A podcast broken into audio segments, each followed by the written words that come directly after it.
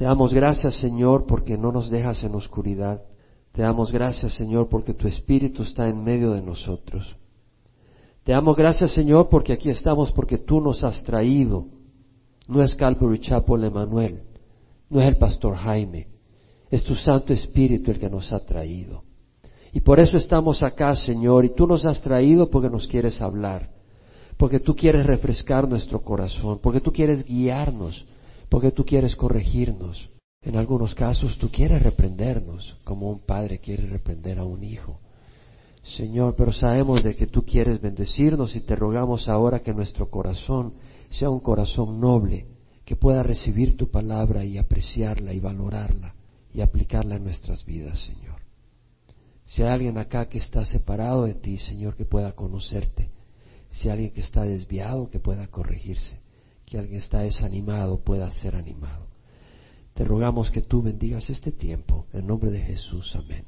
Estamos estudiando la carta primera de Pablo a la iglesia en Corinto. Y ahora empezamos el capítulo 10. Es una linda carta de gran instrucción para la iglesia y aún para nosotros porque nos ayuda no solamente a, recibir a Cristo, ya conocemos al Señor, el Evangelio, pero también a crecer y a madurar espiritualmente, a no ser esos cristianos inmaduros que no crecemos, pero vamos creciendo, aprendiendo y no solo mentalmente, pero transformando nuestras vidas a través de esta palabra y convirtiéndonos en cristianos maduros.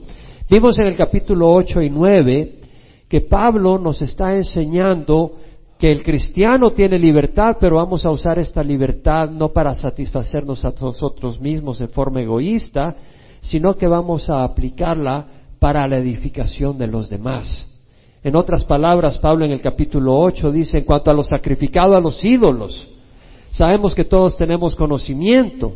Ahora luego dice, el conocimiento envanece, pero el amor edifica. Sí, tenemos conocimiento de qué hacer, pero dentro de ese conocimiento de la luz de Dios tenemos alguna libertad y dentro de esa libertad podemos escoger o actuar egoístamente o usar esa libertad para beneficio de otros. Y eso es lo que nos enseña Pablo. Dice, bueno, en cuanto a los de comer a los sacrificados a los ídolos, sabemos que un ídolo no es nada en el mundo. Aunque hay algunos llamados dioses, pues hay muchos dioses en el cielo y la tierra para algunas personas. Sin embargo, para nosotros hay un solo Dios, el Padre de quien procede todas las cosas, y nosotros somos para Él, y un Señor Jesucristo, por quien son todas las cosas y por medio de quien nosotros existimos. Pero no todo el mundo tiene ese conocimiento, dice Pablo, y algunos están acostumbrados a los ídolos, cuando comen, comen como si las cosas fueran sacrificadas a los ídolos y entonces su conciencia siendo débil se mancha. Entonces dice Pablo, Cuidado que vuestra libertad se convierta en piedra de tropiezo para el hermano débil. Y entonces acá vemos que Pablo nos está diciendo, tenemos libertad, podemos comer, podemos no comer, pero si yo como porque tengo entendimiento que un ídolo no es nada y que la comida sacrificada a los ídolos, no, un ídolo no existe, realmente existe solo un Dios vivo y verdadero, si yo al comer esto hago que un hermano que es débil, que está acostumbrado a los ídolos y come y siente que está haciendo idolatría, lo estoy haciendo caer. Entonces dice, entonces yo eh, por, por, aplicar mi libertad, por actuar en forma libre, estoy haciendo caer a mi hermano por quien el Señor murió. Y él cae porque él está violando su conciencia. Al violar su conciencia está ofendiendo a Dios. Entonces dice, no, mejor, mejor no como si con eso voy a, a ofender a mi hermano. Entonces Pablo nos está enseñando cómo aplicar la libertad no para actuar en forma egoísta, sino para beneficio de los demás. Y luego habla de que él tenía el derecho de ser mantenido por la iglesia. Dice, no soy libre. bueno, él era apóstol. ¿Acaso no soy apóstol? He visto al Señor Jesucristo. Ustedes son mi obra en el Señor. Dice, ustedes son la prueba. ¿Acaso no tenemos derecho a comer y a beber? Dice Pablo. Es decir, ¿acaso no tenemos derecho a que la congregación nos alimente? ¿Cuándo se ha visto que un soldado sirve a sus propias expensas? O si alguien planta una viña, ¿acaso no come del fruto de ella? Si alguien guía un rebaño, cuida un rebaño, ¿acaso no tome de la leche del rebaño? La palabra misma dice Pablo, no pondrás bozal al buey cuando tría. En otras palabras dice, al Señor no le interesan los bueyes, lo que le interesa es nosotros. Y está diciendo, bueno, si nosotros hemos sembrado en lo espiritual, ¿acaso sería mucho pedir que cosechemos de ustedes en lo material? El mismo Señor dio instrucción que el siervo es digno de su salario. Entonces vemos de que Pablo está diciendo eso, pero dice, pero al fin y al cabo no usamos este derecho para no causar estorbo para el Evangelio. Entonces vemos una vez más donde Pablo está mostrando que él tiene la libertad, la iglesia tiene la obligación de mantener a Pablo y él tiene la libertad de no aceptar ese apoyo para poder abrir más las puertas a algunas personas y que sepan de que el Evangelio y el ministerio que estaba llevando a cabo Pablo no era un ministerio con el propósito de explotar a la gente, de sacar dinero, sino que era un ministerio con el propósito de traer a la gente al reino de los cielos y bendecirles. Entonces vemos ahí la dedicación de Pablo usando esa libertad no para satisfacer sus caprichos egoístas, sino para edificar a otros. Y bueno, el pastor, ¿por qué repite eso? Porque es importante.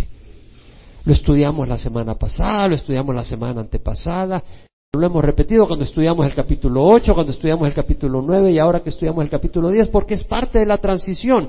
Y es importante repetir eso porque, hermanos, yo creo que el Señor nos dice, nosotros tenemos ciertas libertades como cristianos, pero usemos las libertades pensando en los demás, en cómo ayudar y prosperar la vida espiritual de las otras personas. Sumamente importante. Pablo aún dice, yo soy libre de todo, sin embargo de todos me he hecho esclavo. Del judío me he hecho como judío. Del que está bajo la ley como que si yo estoy bajo la ley, aunque no por eso estoy bajo la ley, yo estoy sin la ley, o sea, es decir, yo soy libre. Y al que está sin la ley como que si estoy yo sin la ley, aunque no estoy sin la ley, realmente estoy bajo la ley de Cristo. Pero Pablo está diciendo, me he hecho al débil como débil para ganar al débil, al que está sin la ley como si estoy sin la ley para ganar al que está sin la ley, al que estaba bajo la ley como que si estoy bajo la ley para ganar al que está bajo la ley. Me he hecho a todos todo para ganar y salvar a alguno. Entonces vemos que Pablo dice, todo lo hago por amor al Evangelio, para ser partícipe de él. Entonces lo que estamos viendo es el amor de Pablo, la dedicación de Pablo. Y termina el capítulo 9 diciendo, no sabéis que los que corren en el estadio, todos en verdad corren, pero solo uno obtiene el premio. Corred de tal modo que ganéis. Entonces Pablo está diciendo, la entrega del cristiano debe ser total. Está mostrando Pablo cómo cuando uno está viviendo como cristiano debe pensar en los demás y luego Pablo dice, y, no solo pensar en los demás, debemos tener una entrega completa. No sabéis que los que corren en el estadio, todos en verdad corren, pero solo uno obtiene el premio. Corred de tal modo que ganéis. Eso se lo dice no solo a Timoteo, se lo dice a la iglesia en Corinto. Está diciendo a todos los creyentes, corred de tal modo que ganéis. Y dice, todo el que compite en los juegos se abstiene de todo. Ellos lo hacen para ganar una corona corruptible, nosotros una corona incorruptible. Dice, por eso de esta manera y yo peleo. De esta manera yo corro, no como sin meta, de esta manera yo peleo, no como dando golpes en el aire, sino que golpeo mi cuerpo y lo hago mi esclavo, no siendo que habiendo predicado a otros yo mismo sea descalificado. Entonces Pablo está diciendo, mira mi entrega, mira mi entrega, yo golpeo mi cuerpo. Entendamos que la palabra ahí también quiere decir disciplinar. Porque cada vez que el cuerpo dice, bueno, yo quiero hacer esto, y que no es la voluntad de Dios, tú dices, no, en otras palabras, el cuerpo no se enseñorea de ti, pero nosotros hacemos nuestro cuerpo nuestro esclavo, nos enseñoreamos de nuestro cuerpo. Tomamos el control sobre las pasiones de la carne. En vez de que las pasiones de la carne tengan control sobre nosotros, nosotros somos los que reinamos, el Señor por medio en, nosotros. Y eso es lo que dice Pablo. Es decir, golpeo mi cuerpo y lo hago mi esclavo, no siendo que habiendo predicado a otro yo mismo sea descalificado. Y es acá donde viene la transición al capítulo 10. Pablo dice, Pablo ya no está hablando de simplemente del Evangelio para ganar a otros, sino que luego dice, y es importante tener cuidado, porque yo me entrego completamente, dice Pablo, y tengo que tener cuidado, porque si no yo mismo puedo ser descalificado. Y la palabra descalificado quiere decir aplazado, reprobado. Tiene que ver con la prueba como cuando uno prueba un metal o una moneda para ver si es genuina, para ver si es de la calidad requerida. Pablo dice, yo no quiero ser reprobado por Dios. Entonces es muy importante que nosotros corramos entendiendo que debemos darle todo a nuestro Señor. No hay término medio. Estudiamos la vez pasada que estudiamos el capítulo 9 que terminábamos. ¿Qué tan tibio puede ser uno sin que el Señor lo, lo vomite? La palabra del Señor dice, no eres ni frío ni caliente, por cuanto eres tibio, ni frío ni caliente, te vomitaré de mi boca. El Señor no dice, porque eres un poquito tibio, o eres frío, o eres caliente, o eres tibio. Y entonces dice Pablo, si tú eres tibio, te voy a vomitar de mi boca. El Señor demanda una entrega completa. Y ahora Pablo habiendo hablado del peligro de ser descalificado, y nosotros tenemos que poner atención a esto, porque nos está escribiendo a nosotros también. Pablo empieza el capítulo 10 donde dice, no quiero que ignoréis, hermanos, que nuestros padres todos estuvieron bajo la nube y todos pasaron por el mar.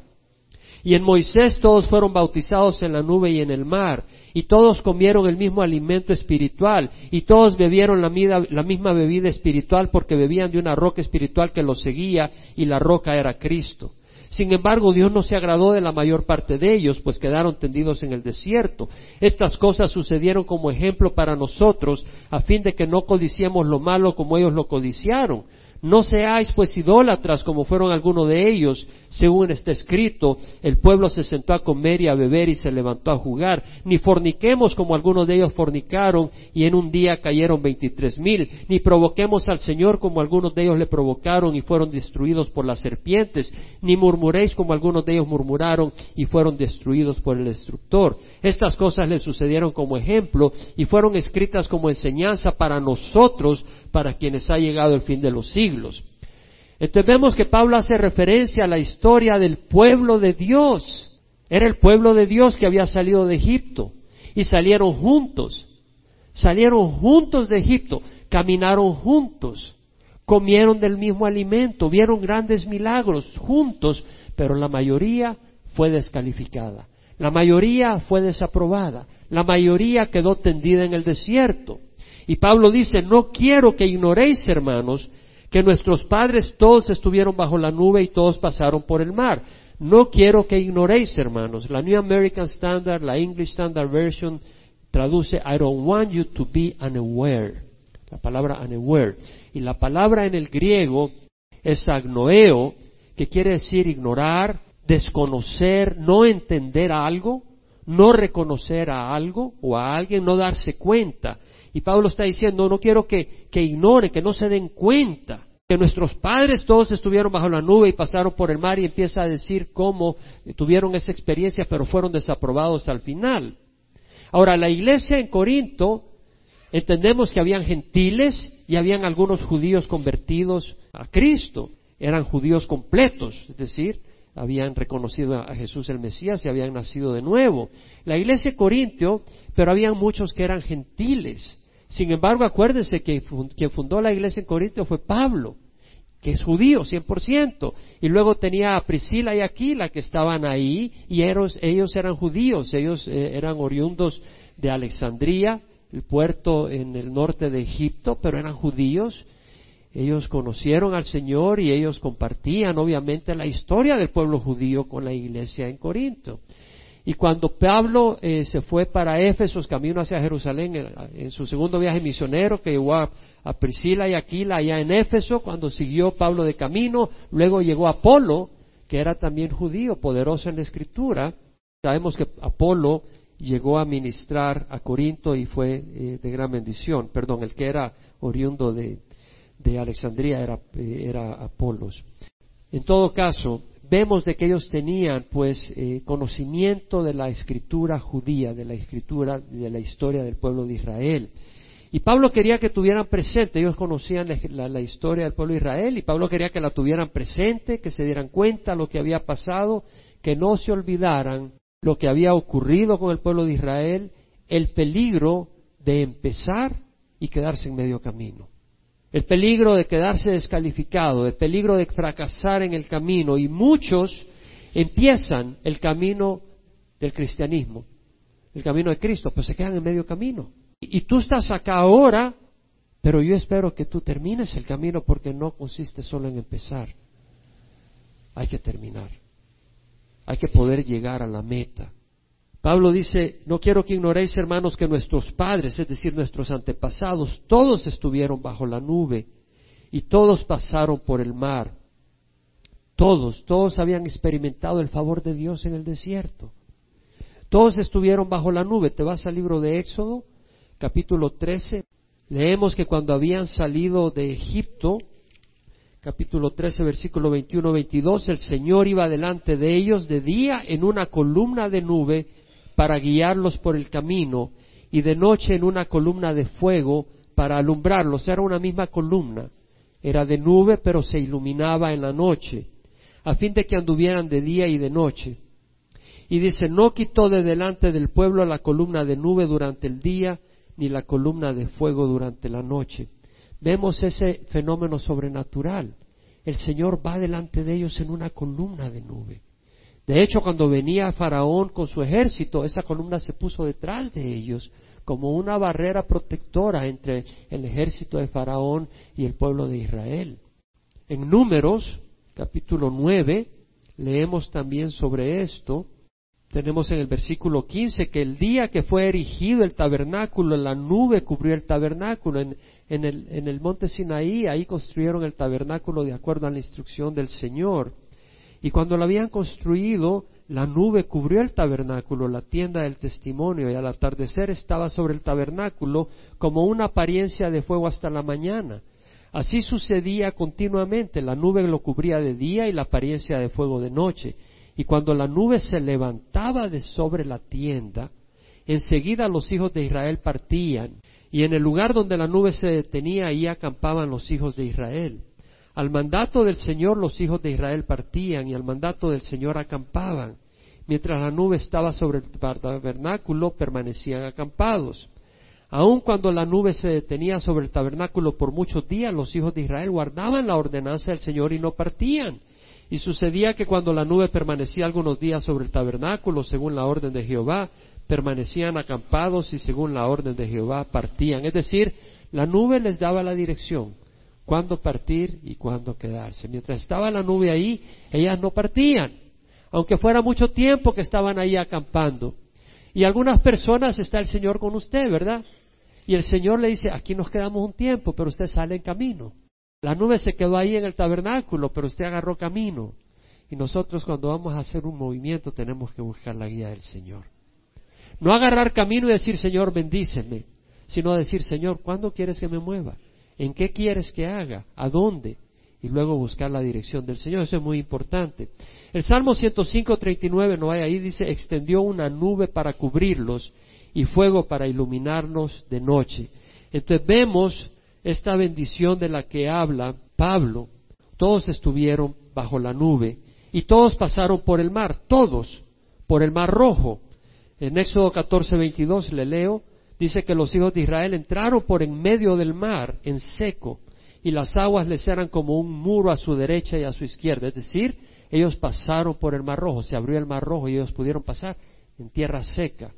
Entonces vemos de que este evento era un evento sobrenatural, maravilloso, todos ellos lo experimentaron, pero se quedaron en medio camino se quedaron y murieron en el desierto. Y esto es lo que Pablo nos quiere hablar. Ahora vemos que dice en Moisés, todos fueron bautizados en la nube y en el mar. Todos. Y es importante ver acá que la palabra todos quiere decir todos e incluye dos grupos. Los israelitas que estaban en Egipto, que salieron hacia la tierra prometida, y habían gentiles que no eran israelitas, que cuando vieron la mano de Dios sobre el pueblo de Israel, ellos también se unieron. Y eso lo puedes ver en Éxodo 12, versículo 37 y 38, donde dice, partieron los hijos de Israel de Ramsés hacia Sucot, unos seiscientos mil hombres de a pie, sin contar los niños. Subió también con ellos una multitud mixta, juntamente con ovejas y vacadas, una gran cantidad de ganado. Entonces vemos que iba una multitud mixta. La palabra mixta ahí quiere decir extranjeros, gentiles, egipcios, que se unieron. Todos en Moisés fueron bautizados en la nube y en el mar. La palabra bautizar en el griego es baptizo, que quiere decir sumergir, como cuando sumerges, y bueno, se aplicaba para decir cuando sumergía las telas para teñirlas. Entonces tú sumerges, y ahí tenemos el rito del bautismo en el Nuevo Testamento, que cuando tú te sumerges estás simbolizando que mueres con Cristo y cuando tú te levantas simbolizas que tú resucitas con Cristo un día, pero que ahora resucitas a una nueva vida y dejas la vida de pecado atrás.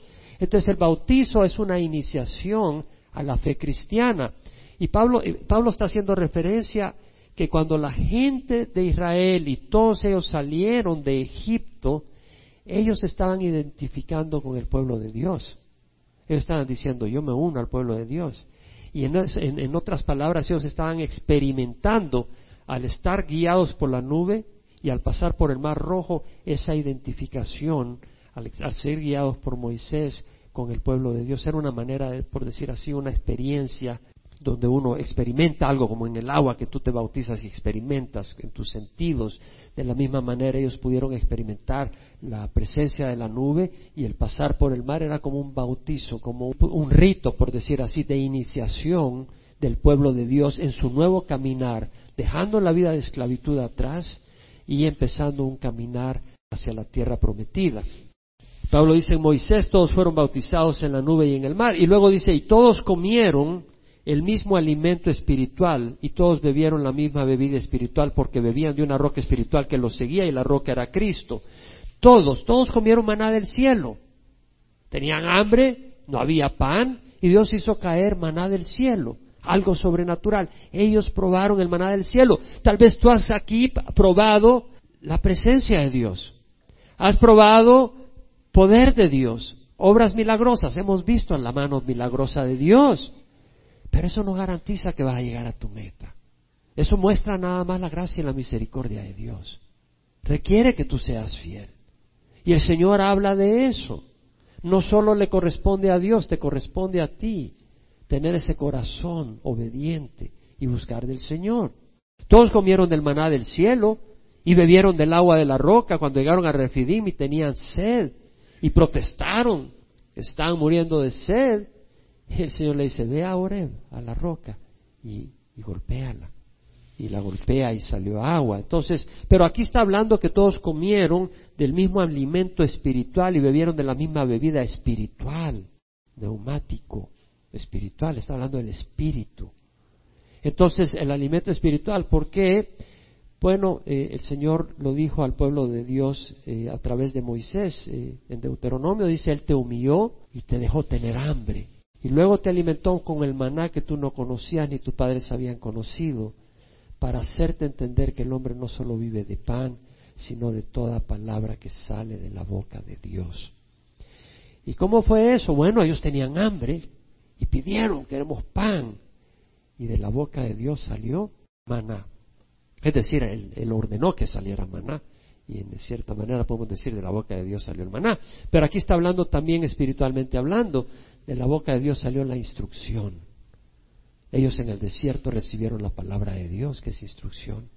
Entonces vemos de que ellos recibieron el alimento espiritual y la bebida espiritual. Interesante este versículo de Deuteronomio. Es uno de los que me aprendí muy pronto al venir al Señor, donde dice, Él te humilló y te dejó tener hambre. Y luego te alimentó con el maná que tú no conocías ni tu padre había conocido, para hacerte entender Fíjate que no dice para decirte, sino para hacerte entender que el hombre no solo vive de pan, sino de todo lo que sale de la boca de Jehová. Una cosa es decir, otra cosa es hacerte entender. Y a veces el Señor trae circunstancias para que entendamos cosas. Es decir, los llevó al desierto y en el desierto los dejó experimentar hambre. ¿Por qué? Porque al experimentar hambre ellos iban a aprender que de Dios salía palabra de vida. Si me explico, si no hubieran experimentado hambre, entonces los que hemos experimentado fracaso en la vida, los que hemos experimentado problemas, ya sea con las drogas, con esto, con el otro, o hemos experimentado crisis y hemos visto en la necesidad que Dios responde cuando clamamos, podemos decir, Dios es quien me da vida y no confías en ti, sino en Dios. Ahora, vemos que dice que la roca era Cristo. Ellos iban guiados por quién? Visiblemente por Moisés. Pero ¿quién era realmente quien estaba guiándolos? Era Cristo. Y fíjate de que dice que la roca era quién? Cristo. Imagínate si en el Antiguo Testamento la roca era Cristo. Vamos a decir nosotros que en el Nuevo Testamento ahora la roca es Pedro o el Papa, después de que Cristo ha muerto y resucitado. No, la roca es Cristo. La roca de la iglesia es Cristo. La roca de la iglesia es Cristo. De hecho, en Isaías dice, no tembléis ni temáis. No os lo he hecho oír, lo he anunciado desde hace tiempo. Vosotros sois mis testigos. ¿Hay otro Dios fuera de mí? ¿O hay otra roca? No conozco ninguna. La palabra del Señor. No hay otra roca excepto Dios, Cristo. Ahora, vemos que dice, sin embargo, Dios no se agradó de la mayor parte de ellos, pues quedaron tendidos en el desierto. ¿Por qué dice sin embargo? La palabra sin embargo en el griego es alá, que quiere decir pero, sin embargo, a pesar de, en contraste a lo anterior. ¿Por qué presenta un contraste? Porque bueno, ellos salieron de la esclavitud. Ellos estuvieron protegidos por la nube, fueron guiados por la nube, que también era luz y los iluminaba en el camino. Ellos también pasaron por el Mar Rojo. Ellos probaron maná milagrosamente. Ellos bebieron de agua de una roca milagrosamente. Lo que sería más lógico era, y ellos fueron exitosamente por el camino y entraron a la tierra prometida. Pero no fue así. Hay un contraste entre lo que Dios hizo por ellos y el fruto que ellos dieron. Y por eso dice, sin embargo, a pesar de todo esto, esto es lo que ocurrió. ¿Qué es lo que ocurrió? Dios no se agradó de la mayor parte de ellos. Quedaron tendidos en el desierto. Es decir, no basta ir, hermanos. No basta salir de Egipto y unirse al pueblo de Dios. No basta decir, ok, yo voy a recibir a Jesucristo en mi corazón y voy a unirme a Calvary Chapel Emanuel. ¿Cuál es tu actitud y tu conducta en el camino? Porque todos ellos iban juntos por el desierto, pero no le agradaron a Dios. Pablo no quiere que ignoremos este hecho. Pablo no quiere que lo pasemos por alto. Pablo no quiere que seamos descalificados, desaprobados por Dios. Fíjate que dice, no se agradó de la mayor parte de ellos lo importante no es lo que tú haces necesariamente, en el sentido de que yo hago algo. Lo importante es si lo que tú haces agrada a Dios. Pero tú puedes decir, oh, yo le sirvo a Dios, yo voy a hacer esto y voy a hacer lo otro. Pero estás viviendo en fornicación, o estás haciendo otras cosas. Y si no le agradas a Dios, ¿de qué sirve lo que tú haces? Vemos que la palabra del Señor dice que ellos no agradaron a Dios y quedaron tendidos en el desierto. Saúl fue un rey que fue descalificado. Empezó muy bien, pero fue descalificado. En una ocasión desobedeció al Señor en más de alguna ocasión. Y Samuel el profeta llegó donde Saúl y le dice, ¿se complace Jehová tanto en holocaustos y sacrificios como en la obediencia a la voz de Jehová?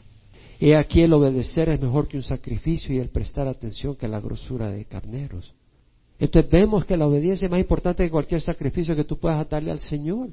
Tú puedes hacer sacrificios para satisfacer tu conciencia, pero si tú no obedeces la voz del Señor, no agradas al Señor. He aquí, la rebelión es peor que es como el pecado de adivinación, perdón, y la desobediencia como iniquidad e idolatría. La rebelión es como el pecado de adivinación. Es cosa seria. Y, tú dices, bueno, yo no soy rebelde. Bueno, cuando tú rehusas obedecer la voz de Dios, eso es ser rebelde. La rebelión es como pecado de adivinación y la desobediencia es como iniquidad e idolatría. Cuando el Señor nos muestra su palabra y tú decides no caminar en su palabra, eso se llama rebeldía. Aunque lo hagas con sonrisa y con un acto de, de santidad y parezcas muy santulón y piadoso. No es así, tienes que ser obediente. Entonces que dice Pablo, estas cosas sucedieron como ejemplo para nosotros, a fin de que no codiciemos lo malo como ellos lo codiciaron. La palabra codiciar quiere decir desear algo que no está dentro del plan de Dios para tu vida. No tiene malo que si tienes hambre quieras desear comer una comida, una carnita, eso no es malo. Tienes sed, tengas deseo de un vaso de agua, eso no es malo. La codicia es desear algo que Dios no tiene en su plan para tu vida en este momento. Existe un verdadero peligro empezar la jornada y quedarse en medio camino. La condición espiritual de la codicia es mala. Esta sociedad anima el greed, la codicia, querer más y más alto, más grande y más cantidad y todo.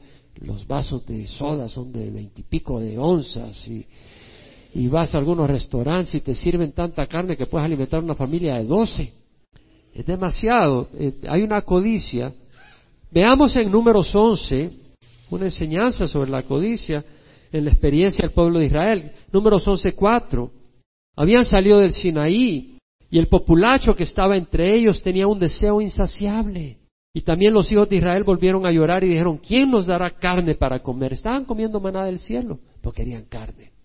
Nos acordamos de las pupusas, ah no, perdón, del pescado que comíamos gratis en Egipto, de los pepinos, de los melones. Sí, algunos que no habían sido esclavos y que salieron con ellos podían decir que habían comido pepinos, melones, puerros, cebollas y los ajos, pero los judíos habían estado esclavizados. Los israelitas no deberían decir nos acordamos de esto y del otro si ellos habían estado esclavizados por tanto tiempo. Y dice, pero ahora no tenemos apetito, nada hay para nuestros ojos excepto este maná.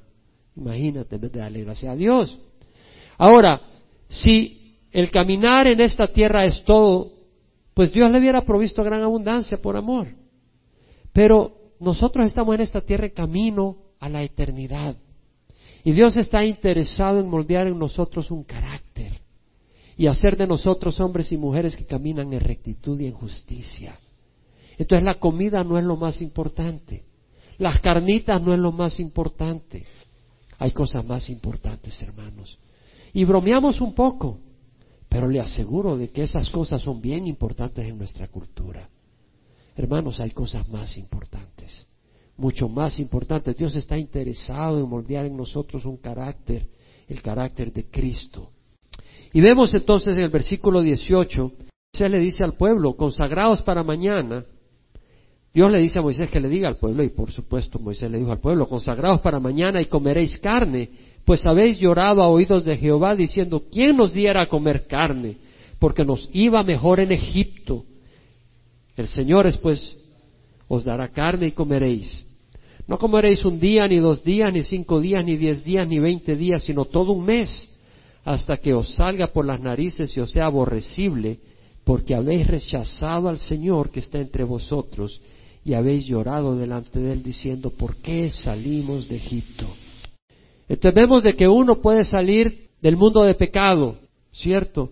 De la esclavitud del pecado y en algunos momentos añorar esa vida. En algunos momentos añorar esas fiestas. En algunos momentos añorar algunos momentos de placeres cuya consecuencia tal vez todavía estás pagando. El versículo 33 al 34 leemos, bueno, el Señor hace traer codornices, una gran cantidad, un viento del mar Mediterráneo viene y trae una gran cantidad de codornices. Un día de camino hacia, por todos lados, un día de camino lleno de codornices. Y ellos agarraron y se enloquecieron con tanta carne. Y dice que mientras la carne estaba aún entre sus dientes, antes que la masticara, la ira del Señor se encendió contra el pueblo y el Señor hirió al pueblo con una plaga muy mala. Por eso llamaron a aquel lugar Kibrot Hataba, porque ahí sepultaron a los que habían sido codiciosos. Entendemos de que podemos codiciar, hermanos, lo que Dios no nos está dando. David dijo, Jehová es mi pastor, nada me faltará, satisfecho con, lo que el Señor le da. Si tiene una necesidad, pídele al Señor, pero si Dios no te da algo, tenemos que tener contentamiento con lo que Dios nos da. Eso es bien importante. Luego dice, no seáis pues idólatras como fueron algunos de ellos, según está escrito, el pueblo se sentó a comer y a beber y se levantó a jugar. ¿A quién le está escribiendo Pablo? Le está escribiendo a la iglesia que él fundó, con quien estuvo un año y medio ministrando. A la iglesia donde Priscila y Aquila estuvieron ministrando también con Pablo. A la iglesia donde Apolos fue a ministrarles. Un hombre poderoso en la escritura. ¿Por qué les tiene que decir que no sean idólatras? Qué interesante. No le está diciendo a alguien que acababa de venir al Señor. Y le dice, no sean idólatras. Y dice, como fueron algunos de ellos según este escrito, el pueblo se sentó a comer y a beber y se levantó a jugar. Hay una tendencia idólatra en el corazón humano. Hay una tendencia idólatra. Vámonos a Éxodo 32, donde vemos esta experiencia cuando están en el Sinaí y Moisés ha subido a la cumbre del monte y Dios está hablando con él y él está cuarenta días y cuarenta noches en la cumbre del monte y el pueblo se desespera y dice en el versículo 1, cuando el, cuando el pueblo vio que Moisés tardaba en bajar del monte, la gente se congregó alrededor de Aarón y le dijeron, levántate, haznos un Dios que vaya delante de nosotros. Es decir, querían algo palpable. Se desesperaron en el tiempo del Señor. Y dice, en cuanto a este Moisés, el hombre que nos sacó de la tierra de Egipto, no había sido Moisés que lo sacó, fue Dios que usó a Moisés. En cuanto a este Moisés, el hombre que nos sacó de la tierra de Egipto, no sabemos qué le haya acontecido. Ellos sabían que estaba en la cumbre del monte conversando Dios con él, pero el tiempo de ellos Era distinto que el tiempo de Dios. Ellos querían hacer las cosas a su tiempo, no en el tiempo de Dios. Y Aarón les dijo, quitad las pendientes de oro de las orejas de vuestras mujeres, de vuestros hijos y vuestras hijas y traédmelos. Entonces todo el pueblo se quitó los pendientes de oro que tenían en las orejas y los llevaron a Aarón. Y él los tomó de sus manos y les dio forma con buril. ¿Qué líder, verdad? Un líder que sigue a las ovejas no es líder. Es el peor de las ovejas. Porque está en la posición de líder y en vez de seguir está siguiendo. Un líder debe de guiar a las ovejas, guiado él mismo por el Señor. Y dice, les dio forma con buril e hizo de ellos un becerro de fundición, es decir, fundió el, el oro y luego le dio forma de becerro, de toro, y ellos dijeron, este es tu Dios Israel que te ha sacado de la tierra de Egipto. En otras palabras, queremos algo visible. Ellos entendían que de alguna manera que Jehová los había sacado, pero querían poder adorarlo físicamente, querían poder tenerlo ahí, querían poder verlo. Entonces dijeron, este es tu Dios, algo que podemos ver. Aarón edificó un altar delante del becerro y Aarón hizo una proclama diciendo, mañana será fiesta para Jehová. Vamos a celebrar a Jehová, que lo representamos por este toro. Y al día siguiente se levantaron temprano y ofrecieron holocaustos, trajeron ofrenda de paz, y el pueblo se sentó a comer y a beber, y se levantó a regocijarse. Fiesta. Bien pronto se han desviado del camino, dice el Señor. Le habló a Moisés, desciende pronto, porque tu pueblo que sacaste de la tierra de Egipto se ha corrompido bien pronto se han desviado del camino que yo les mandé, se han hecho un becerro de fundición y lo han adorado, y han ofrecido sacrificios y han dicho, este es tu Dios Israel que te ha sacado de la tierra de Egipto. Fue la primera fiesta patronal, la fiesta patronal del desierto. Hoy en día, hermanos, en Latinoamérica tenemos las fiestas patronales y se honran imágenes de madera o de metal. El pueblo se reúne a celebrar y a regocijarse. ¿Quién sabe de eso?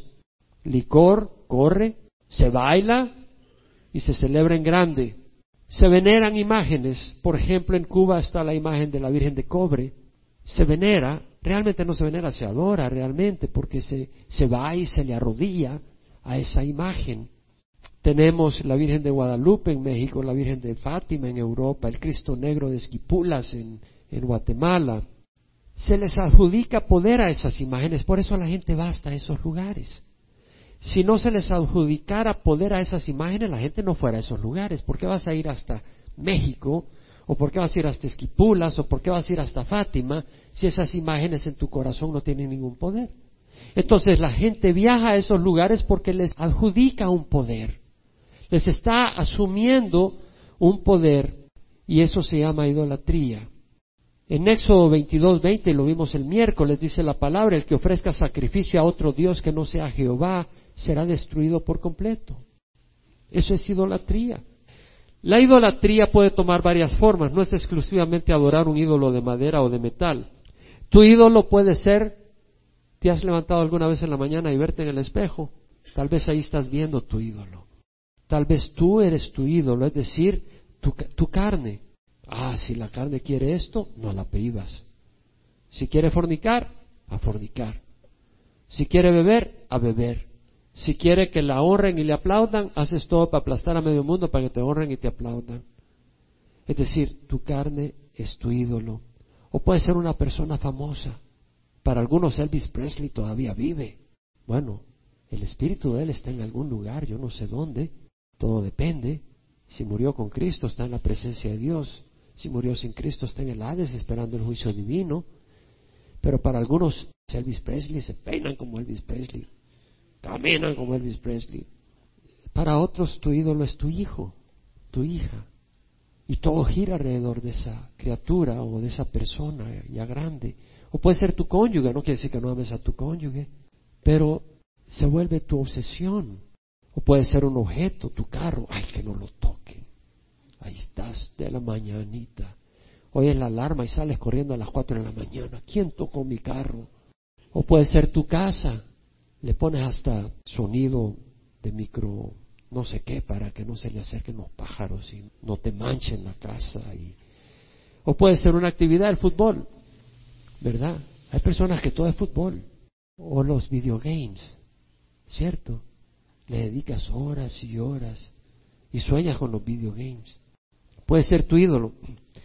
Y luego dice Pablo Ni forniquemos como algunos de ellos fornicaron y en un día cayeron veintitrés mil. La fornicación es serio. La fornicación es un pecado serio. Estaba viendo las estadísticas. Estados Unidos va en picada moral, realmente.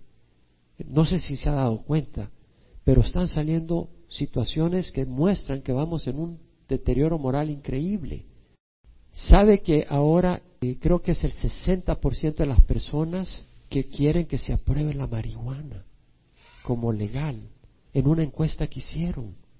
Se va a aprobar tarde o temprano, se va a legalizar, porque cada vez más, en una manera estrepitosa, está aumentando la gente que quiere que se apruebe. Entonces hicieron otra encuesta, todo esto reciente, donde preguntaban a las mujeres si se casaron primero o primero convivieron. Y el 48% de las mujeres en Estados Unidos conviven antes de casarse si es que se casan. El 48%. El 48% han estado viviendo en fornicación. Esto es muy natural en la sociedad. En nuestros países latinos se habla de juntarse. Y no lo digo para ofenderle a usted. Yo le digo porque la palabra de Dios es importante. Y no lo digo con acto de arrogancia y de mirarte a ti si estás en ese error, sino en un acto de amor a decirte lo que estás haciendo no está bien. No solo no está bien, sino que te lleva al infierno. Realmente no entras al reino de los cielos si vives de fornicación. Yo he ido a iglesias, aún dentro de Calvary, donde he oído al pastor decir, a mí no me corresponde, es el Espíritu Santo quien tiene que traer convicción. ¿Y sabe qué? 100% de acuerdo. Es el Espíritu Santo que tiene que traer convicción. Pero te voy a decir algo. Los pastores tenemos la obligación de predicar la palabra. Porque si tú estás yendo por un camino de destrucción, a mí me toca la responsabilidad de decirte vas por el camino malo. Y si no lo hago, no te estoy mostrando amor. Si tú vas por el camino malo y yo no te incomodo, yo no soy un amigo tuyo. Quiero que lo sepas. Ahora, si tú decides rechazarme, ya no puedo hacer más. Te voy a seguir amando, pero no te voy a decir estás bien. No vas a oír eso de mis labios ni te voy a permitir la hipocresía. La hipocresía es decir, estamos bien, somos cristianos, tomamos la Santa Cena y sigo viviendo en fornicación. De mí vas a saber que yo me voy a acercar a ti y te voy a decir, ¿conoces al Señor? ¿Has recibido a Cristo? Si es cierto, tienes que arrepentirte y tienes que dejar de vivir en fornicación. Y si veo que sigues viviendo en fornicación, te voy a decir, no regreses a la iglesia, que estás viviendo en hipocresía. Regresa cuando estés arrepentida. Pastor, usted es un exagerado, usted es un dictador. Te voy a decir no. Obedezco la palabra de Dios. Vea primera de Corintios 5. Claro, pastor, si usted no se porta de esa manera, esta iglesia va a crecer. A mí no me importa que crezca a costa de la verdad. A mí lo que me interesa es que el rebaño, si son 10, 20, 30, lleguemos juntos y yo no los haya engañado y que yo no haya dejado de sonar la alarma cuando haya que sonar la alarma y que le haya dado ánimo cuando haya que dar ánimo. Primera de Corintios 5, 9 dice, en mi carta os escribí que no anduvierais en compañía de personas inmorales. No me refería a la gente inmoral de este mundo, o a los avaros y estafadores, o a los idólatras, porque entonces tendrías que salir del mundo, sino que en efecto os escribí que no anduvierais en compañía de ninguno que llamándose hermano es una persona inmoral o avaro o idólatra o difamador o borracho o estafador. Con ese ni siquiera comáis. Pues, ¿por qué he de juzgar yo a los de afuera? ¿No juzgáis vosotros a los que están dentro de la iglesia? Pero Dios juzga a los que están afuera. Expulsad de entre vosotros al malvado. La palabra pornía puede ser inmoralidad, fornicación, homosexualismo, cualquier acto sexual fuera del vínculo matrimonial. Hermanos, Dios quiere proteger el matrimonio, Dios quiere proteger a la mujer, Dios quiere proteger al hombre, Dios quiere proteger a los hijos, Dios quiere bendecirte. Y Dios te dice que el, el plan que Él ha establecido es el mejor para bendecir a la familia. Es el mejor. Un hombre que no está dispuesto a casarse con una mujer y quiere convivir con ella, no es un hombre que ama lo suficiente a esa mujer o a los hijos. Una mujer que para atraer a un hombre tiene que darle su cuerpo antes de su matrimonio, se está subestimando. Ella vale mucho más que eso para que se tire al suelo a ese nivel. Entonces no me voy a casar. Dios tiene una pareja para ti, si es que has de casarte. Pero que venga de la mano de Dios, no de la mano de Satanás. Eso es muy importante. Número 25, leemos la historia. Mientras Israel habitaba en Sittim, eso llegando a, a la llanura de Moab, al este del río Jordán, lugar opuesto a Jericó, el pueblo comenzó a prostituirse con las hijas de Moab. Es decir, cuando entró el pueblo de Israel, iba entrando a la tierra prometida por el lado de Moab, Balaam y Balak, es la historia que vemos más adelante, Balak, que era rey de Moab, se asusta y dice, esta multitud es muy grande, como el buey lame la, hierba del campo, nos va a barrer a nosotros. Entonces manda a traer a Balaam para que maldiga al pueblo de Israel, pero cada vez que quiere maldecir al pueblo de Israel, Dios le pone bendición. Dice, no puedo maldecirlo. Pero este hombre que quería dinero, Balaam, le dice, ¿sabes cómo puedes hacer que fracasen? Haz que pequen contra su Dios. Mándate a las jóvenes moabitas y hazles que cometan adulterio y fornicación espiritual y física y Dios mismo los va a destruir. Oh, bueno, dijo Balaam, me, me consigo mi dinerito. Como muchos pastores hoy en día. Y vemos qué pasa. Entonces Israel habitaba en Sittim, el pueblo comenzó a prostituirse con las hijas de Moab. ¿Por qué? Porque esa condición lo que era era que ellas las atraían a los hombres, eran muy atractivas y los hombres muy llenos de hormonas corrieron tras ellas y ellas se ofrecieron, pero habían que honrar a sus dioses y además cometieron fornicación. Entonces vemos que éstas invitaron al pueblo a los sacrificios que hacían a sus dioses y el pueblo comió y se postró ante sus dioses. Así Israel se unió a Baal de Peor, al dios de los moabitas, y se encendió la ira de Jehová contra ellos.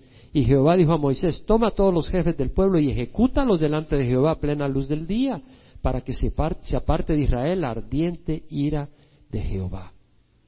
Entonces Moisés dijo a los jueces de Israel, cada uno de vosotros mate a aquellos de los suyos que se han unido a Baal de Peor. Y aquí que un hombre, uno de los hijos de Israel, vino y presentó una madianita a sus parientes. Uno de ellos, con toda la arrogancia, trae a una de estas mujeres al campamento de Israel, a la vista de Moisés y a la vista de toda la congregación de los hijos de Israel que lloraban a la puerta de la tienda de reunión. ¿Por qué lloraban? Porque Dios había mandado ya una plaga. Dios manda una plaga, pero este hombre no se había percatado y trae a su trofeo y la llevaba en su hombro, todo feliz. Inmoralmente este hombre va todo carnal, llevándola al campamento, y vemos de que Finés, hijo de Eleazar, hijo del sacerdote Aarón, se levantó de medio de la congregación y tomando un lazo en su mano, una lanza en su mano, fue tras el hombre de Israel, entró en la alcoba y los traspasó a los dos.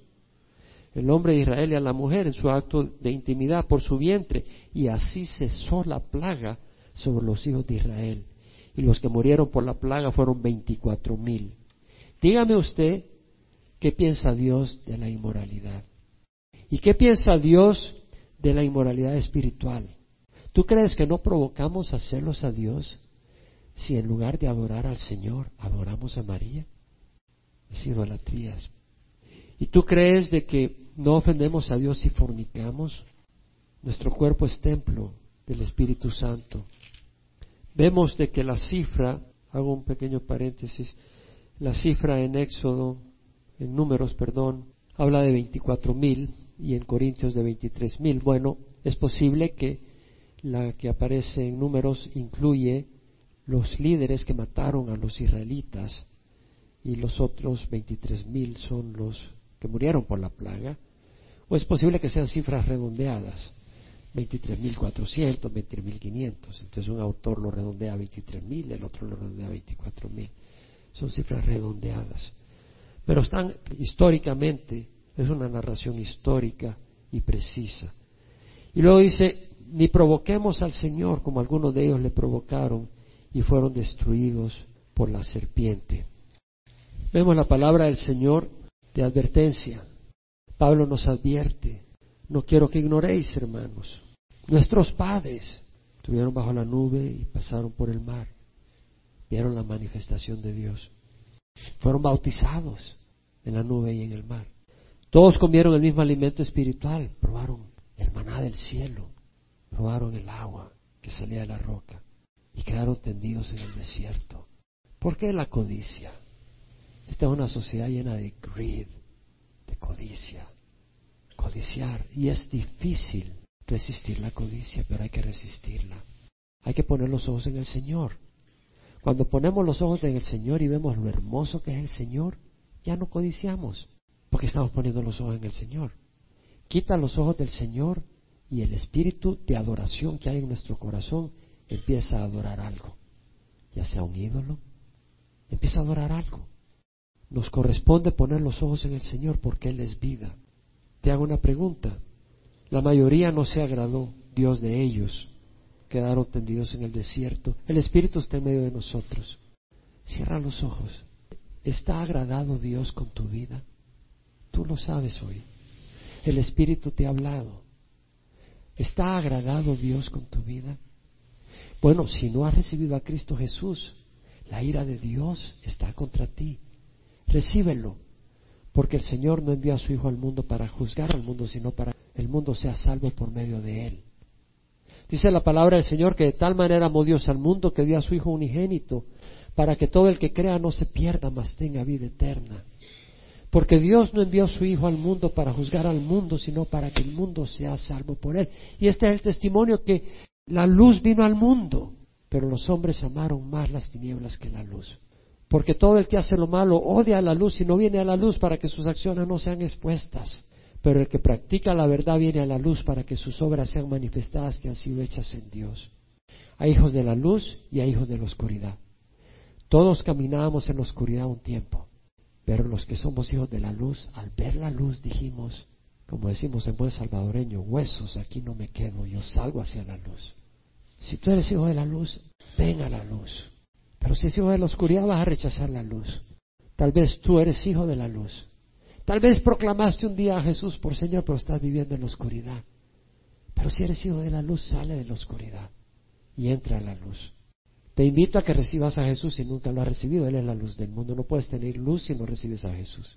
Entonces, primero a los que nos visitan por internet, a los que nos acompañan acá, si alguno no ha recibido a Cristo, nunca lo ha recibido, pon la fe en Jesucristo, porque no hay otra roca excepto Cristo.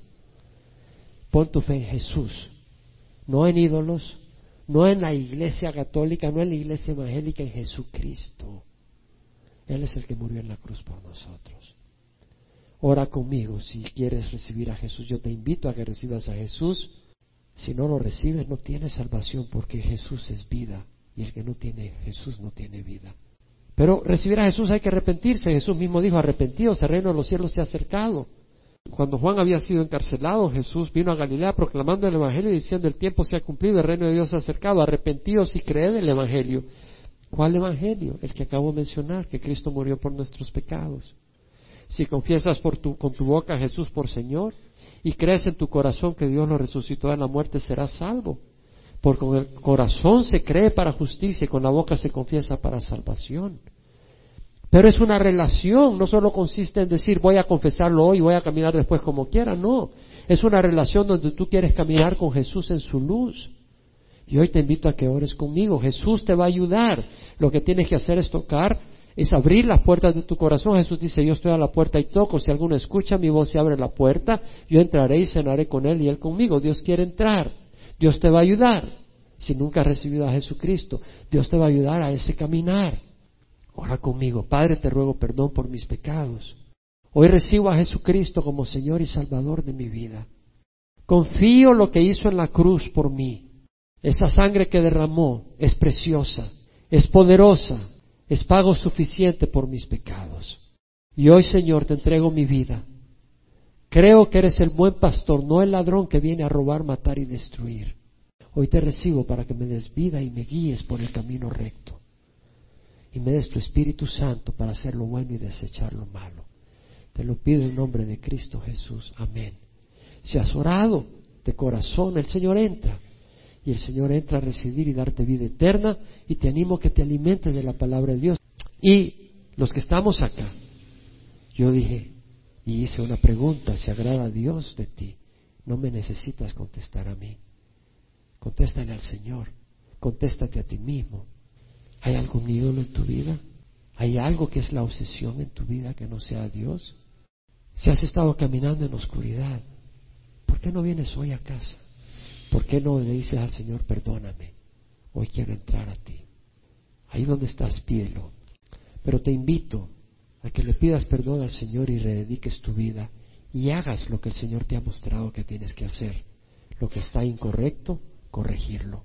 Lo que está mal, hacerlo bien dentro de lo que está entre tus manos con la ayuda de Dios. Pero ora conmigo si este es tu deseo, tu decisión en tu corazón. Al Señor no lo puedes engañar. Tal vez eres débil para seguir adelante, el Señor te va a dar la fuerza. El Señor no quiere que tú, no te pide que tengas las fuerzas. El Señor quiere que tú hagas una decisión. ¿A quién le abres las puertas? ¿A Satanás o a Jesús? Ambos son más fuertes que ti, pero Jesús es mucho más fuerte que Satanás. Cuando recibas a Satanás vas a ser enemigo de Jesús. Si no abres las puertas a Jesús, tienes a Satanás en tu vida. Jesús dijo, el que no está conmigo está contra mí, el que no recoge conmigo desparrama. Abre las puertas a Jesús, Él entra y te va a dar las fuerzas para resistir a Satanás, resistir el pecado y caminar en rectitud. Es simple y sencillamente el abrir el corazón a Jesús. Ora conmigo si ese es tu deseo. Padre, te ruego perdón por mis pecados. Hoy rededico mi vida a Jesús. Te entrego mi corazón. Sáname, restaurame. Dame tu Espíritu Santo. Quiero caminar contigo. Tú eres vida, eres bueno, te necesito. Gracias, Señor. Si esa es tu oración, el Señor la honra. Te damos gracias, Señor. Bendice a los que la han honrado.